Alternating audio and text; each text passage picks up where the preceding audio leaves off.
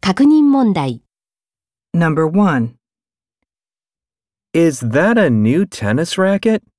Yes, I got it yesterday Where did you buy it? at Peterson's department store. Question. What did the girl do yesterday?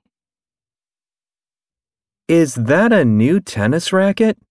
Yes, I got it yesterday Where did you buy it? at Peterson's department store. Question. What did the girl do yesterday?